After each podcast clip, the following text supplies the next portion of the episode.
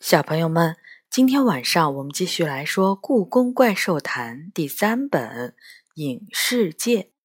这本书是由常怡写的，浙江出版联合集团、浙江文艺出版社出版。今天我们来说第十九章《动光宝石之印》。孟婆婆现身，带走了谁？摘自《故宫怪兽谈》，八月十七日。第一百九十一期，仿佛从长久的混沌中醒来。我试着动了动手指，成功了。我慢慢睁开眼睛时，元宝正在玩命的挤压着我的胸口。他睁开眼睛了，元宝惊叫：“我就知道心肺复苏是有用的！太好了，你还活着！”杨永乐的眼泪滴在我的脸上，凉凉的。我不记得看过这个大男孩流眼泪。是的，脑海中的迷雾渐渐散去，所有的记忆又都回来了。周围的打斗还在继续，鼹鼠怪在大怪兽们的利爪下不停地倒下，化为灰烬。后面的鼹鼠怪再冲上来，所有的神兽身上都添了不少新伤。天机星君加强了结界，神兽们的力量正在消失。杨永乐小声地说：“我们被困住了。”我问：“是的。”他神色凝重的点点头。我试着坐起来，全身肌肉酸得要命。这一动费了我好大的劲儿。你脑门上是什么东西？是谁画上去的吗？元宝突然盯着我说。我摸了一下自己的额头，那里烫极了。难道是发烧了？你说什么？元宝俯下身子，靠近我的脸，像是一只蝴蝶。你的脑门上画了一只蝴蝶，奇怪，刚才还没有。我心头一怔，动光宝石之印。我想起了梦境中法师们连成的那只银色的蝴蝶，是有点奇怪。你脖子上的伤口怎么没有了？杨永乐也睁大了眼睛看着我。那伤口那么深，差点儿要了你的命。现在一点痕迹都没有了。不光是伤口，我感觉自己的力量也在迅速恢复，像是有个鼓风机正源源不断的把力量吹进我的身体里。我的心猛地一抽，难道？动光宝石的法力已经开始在我的身体里起作用了。一只鼹鼠怪在这时候恰好出现，我不知道它是怎么钻了几只神兽防守的空子，咆哮着向我们冲过来。我心里开始尖叫，本能的伸出手臂保护自己。鼹鼠怪的尖牙很快就咬住了我的手腕，钻心的疼痛让我拼命想甩开它。啊！放开！我尖叫着，同时使劲挥了一下胳膊，一道耀眼的银光闪过，鼹鼠怪像是被什么东西重击，一下子弹到了半空中。几乎同时，他的身体被撕裂成了两半，瞬间化为了灰烬。哇！你是怎么做到的？元宝张大了嘴巴。我低头看看自己的手腕，那上面连个牙印儿都没留下。我不知道。神兽们也吃惊地看着我。就在这一瞬间的走神儿，四五只的鼹鼠怪已经穿越了他们的防线，向我们扑来。不要！我大叫。于是，一面散发着荧光的光墙出现在我面前，上面闪着大大的“不要”两个字。无论鼹鼠怪怎么撕咬、冲撞，都无法穿透那面半透明的光墙。我不相信地看着自己的双手，这就是法力，动光宝石的法力。小雨、斗牛好像明白了什么，大声说：“跟着我说，消散！”我愣了一下。就在这时，天机星君越过了鼹鼠怪们，向我冲了过来。快！斗牛大喊：“嗯！”我回过神来，就在天机星君快要冲到我面前时，大喊了一声：“消散！”几乎同时，巨大的“消散”二字出现在空中，它们犹如符咒般扭曲着。当扭曲到一定程度时，突然像炸弹一样爆炸开来，发出了刺眼的光芒。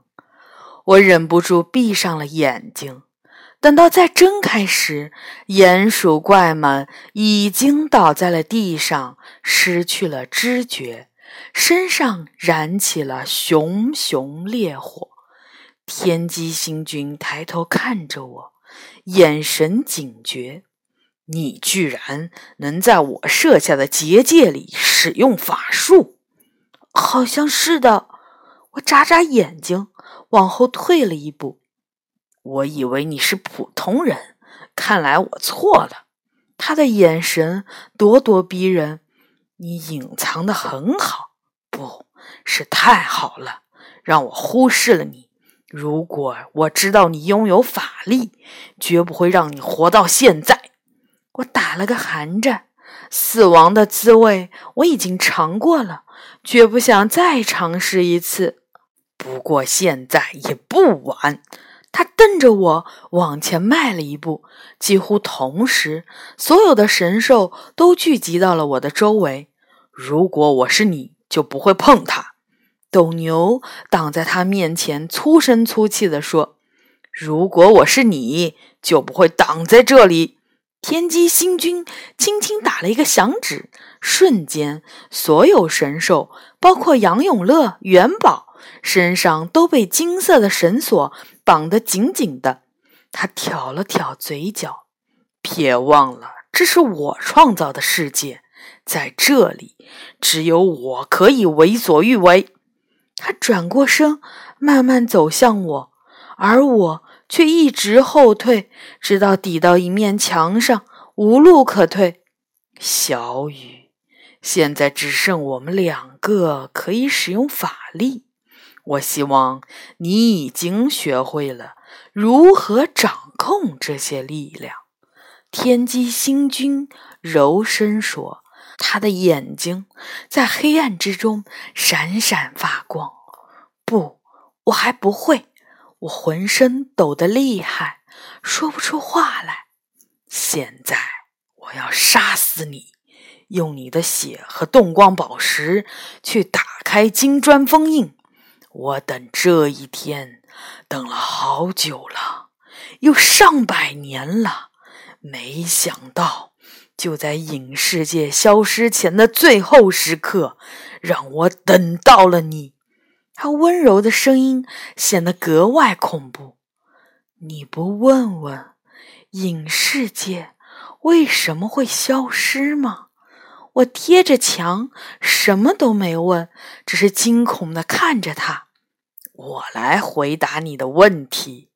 他微微一笑，因为有一位王者，他就要回来了。他是黑暗之王，也是这块土地最初的主人。在人类到达这里。在这里建起了城市的千万年之前，他就盘踞在这里。无论是地上还是地下，都是他的领地。他邪恶，但他会用邪恶来对抗邪恶，所以没有人不怕他，也没有人不尊敬他，哪怕是神仙。一旦金砖封印被打开，金砖下所有阴暗空间都会成为他的领地，包括我的影世界。他会吞噬一切，把这阴暗之地的邪恶彻底清洗。到那时，他将不再甘心沉浸在黑暗中。他会重新回到地面上。那天，就是故宫乃至北京城的劫难。人类压制了他太久，他会拿回自己的土地和权利，而我要在他吞噬一切之前逃走。他转脸对我说：“你看，我不过是逃命。至于仙界，那不过是我逃命的目的地。所以别恨我。”这种生死时刻，每个人都会心狠手辣。天机星君举起食指，我还没来得及防护，甚至没来得及逃跑，就已经中了他的法术。极度的疼痛让我瞬间瘫倒在地上，蜷缩成一团。我大叫了起来：“不！”突然。疼痛停止了，我艰难的翻身坐了起来，身体仍然不由自主的发抖。我看见一层闪着微光的银色薄膜把我罩了起来，上面写着一个大大的“不”字，而天机星君居然被隔离到了半球形的保护罩之外，这是怎么回事？天机星君皱起了眉头，他想用手推开罩子，却被弹了回去。他有点不相信的看着我，不过几秒钟之后，他手一甩，那副大算盘便出现在了他手里。他的手指灵巧地拨弄着算珠，我能看到我的保护罩随着算珠的声音而震动了起来。坚持住！坚持住！我不停地在心中祈祷，紧张的连呼吸都忘了。不知道是因为动光宝石的法力强大，还是我的祈祷灵验了，保护罩没有消失，也没有断裂。不可能，这不合理！这是我的世界，怎么会有我控制不了的东西？天机星君发怒了，算盘被他砸到了保护罩上，发出了巨大的声响。但是在剧烈的颤抖了一阵子后，保护罩又恢复了平静。不过，他很快就狂笑了起来。为什么我着急？着急的应该是你，小雨！哈哈哈哈哈！他笑着说。我们不是在玩捉迷藏，你难道打算在这罩子里躲一辈子？不，你躲不了一辈子。我差点忘了，你是人类，不出两天，你就会在里面被活活渴死。我喘着粗气看着他，保护罩的强大让我找回了一些勇气。我甚至猜想。即便是在影世界，动光宝石的法力是不是也比天机星君的法力强大？出来吧，他冷酷地说：“我会让你毫无痛苦的死去，比渴死强一百倍。虽然我从没死过，不知道那滋味，但是我会尽力的。”他说的没错。我不可能躲在这里等死，但我也绝不要死在他的手里。我要反抗，无论他是不是比我强大，我都要反抗，哪怕最后的结果还是死，在反抗中死去也是最好的死法。我颤颤巍巍地站了起来，保护罩仍然围绕着我，随着我的姿势而变换着形状。我把双手举到胸前，朝着天机星君的方向，颤抖着嘴唇大喊：“冻住！”我不知道自己为什么会喊“冻住”，我只是想把他困住，但喊出口就变成了“冻住”。保护罩消失了，几乎同时，天机星君大叫了一声：“杀！”它发出的金色光芒和我发出的银色光芒瞬间撞到了一起。银色的光芒迟疑了片刻，就完全吞掉了金光，犹如电流般打在了天机星君的身上。一阵刺眼的白光过后，天机星君被冰冻到了巨大的冰块里，动弹不得，嘴巴和眼睛都张得大大的，一副震惊的表情。和之前一样，冰块上写着两个巨大的字：“冻住。”我比他更加吃惊。瞪着眼睛注视着眼前的冰块，成功了！就这样，成功了！这太不可思议了！这是我干的！我不相信的看着旁边的神兽们，他们的眼睛都直了，同样一副不敢相信的模样。好像是的，天马嘟囔了一声。真不敢相信自己的眼睛，酸泥说：“原来小雨的法力这么厉害。”斗牛也说：“我的法力。”我低头看着自己的双手，这双连握笔姿势都不对的手，居然开始操作法术了。这是真的吗？我摇摇头，应该是在做梦吧。要检验你是不是真有法力，我有个办法。杨永乐说：“帮我们解开绳子。”我这才想起来，他们还被绑在那里。